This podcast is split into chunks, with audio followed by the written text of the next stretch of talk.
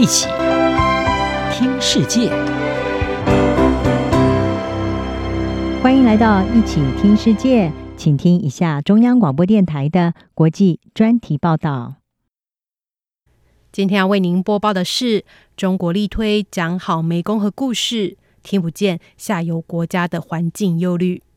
中国在过去几十年来，在湄公河的上游，也就是国境内的澜沧江，新建数十座的大坝。这些大坝拦截河水，导致下游的中南半岛国家饱受严重的旱灾之苦。土壤沉积物也被大坝拦截，使得下游肥沃的土壤严重流失，大大冲击越南等国的农业。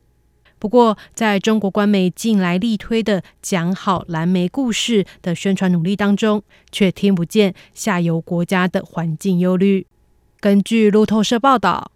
中国急于提高再生能源发电能力以及减少对煤炭的依赖，已经在澜沧江修建了至少九十五座的水力发电大坝。北京另外也协助寮国修建至少两座水坝。中国还计划要在新建数十座的大坝。纽约时报早在二零二零年报道，科学家得出结论：中国在湄公河上游修建的水坝，直接导致寮国、柬埔寨和泰国河段的低水位和干旱，破坏当地的农渔业。不过，这些生态劫难以及对当地人民的生计冲击，在中国官媒的相关报道中却只字未提。反倒力推要讲好蓝莓故事，试图打造中国版的湄公河叙事，进而改变舆论的方向。中国传媒研究计划报道，中国官媒在中宣部支持下，在七月初邀请湄公河下游国家，包含泰国、柬埔寨、寮国、缅甸和越南的主流和官方媒体工作者前往云南，参加澜沧江湄公河合作媒体峰会。借此来抗衡专家和民间社会指责中国，他的澜沧江湄公河开发计划对该地区造成破坏的观点。泰国马哈沙拉堪大学湄公河专家夏纳隆在谈到中国在该地区的行动时，就批评他们造成了损害，但还要求人们报以感激。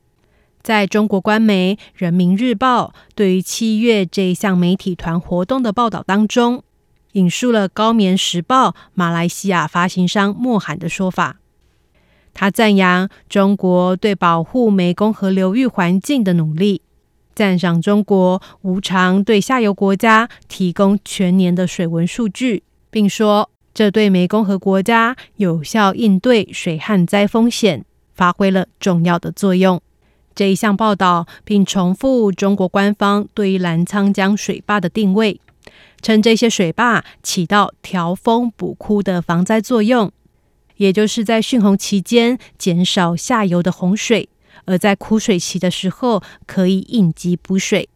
新加坡智库尤索夫伊萨东南亚研究所高级研究员黄世和去年在一篇论文中指出。中国时常借由“调峰补枯”这个标语，来把湄公河沿岸的大坝塑造成符合区域利益的公共财。中国传媒研究计划的报道指出，在东南亚社区迫切需要透明的资讯来应对这一项持续恶化的生态危机之际，北京却致力于消除可靠讯息传播的宣传。人民日报等官媒的报道都没有提到。对于湄公河下游国家的水位和沉积物急剧下降，中国新建的水坝在其中所扮演的角色。路透社报道，中国新建的大坝使得被带往下游、造就当地丰沃土壤的沉积物逐年减少，改变了越南米仓、湄公河三角洲等地的生态平衡。越南湄公河三角洲地区的农民对于当地的景观以及他们的命运变化速度如此之快，并没有做好准备。越南南部坐庄省六十岁的农民陈文公发现，在湄公河泛滥平原种植水稻已经越来越不可行。